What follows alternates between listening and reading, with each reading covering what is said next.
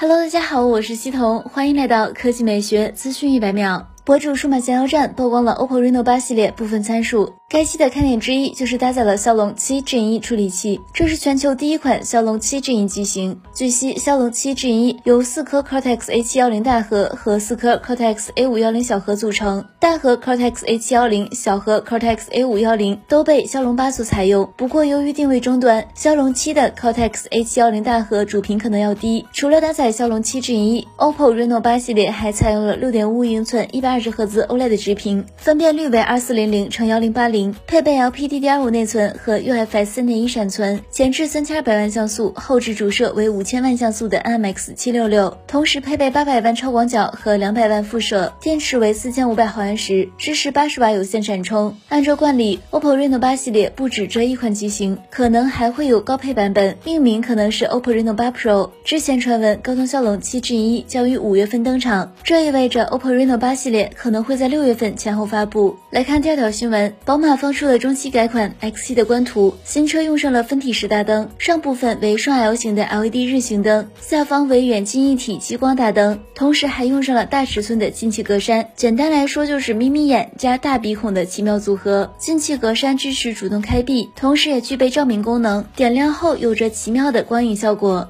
侧面来看，由于是中期改款车型，整体轮廓基本上没有什么变化，依旧相当硬朗且敦厚。其车身尺寸为五一六二两千一八一九毫米，轴距为三一零五毫米，定位于大型 SUV。尾灯保留了老款的轮廓，样式进行了升级。同样由一根镀铬饰条贯穿相连，新车内饰得到了较大幅度的升级。X7 采用弧形设计，一体式双联屏。新车依旧使用了水晶挡把，但变得十分迷你。新车 X7 使用了双色座椅，根据配置提供六座和七座两种版本。动力方面，海外版 xDrive 40i 车型搭载 3.0T 六缸发动机加48伏轻混系统，最大功率280千瓦，峰值扭矩540牛米，零百公里加速约5.8秒。与之匹配的是八速自动变速箱。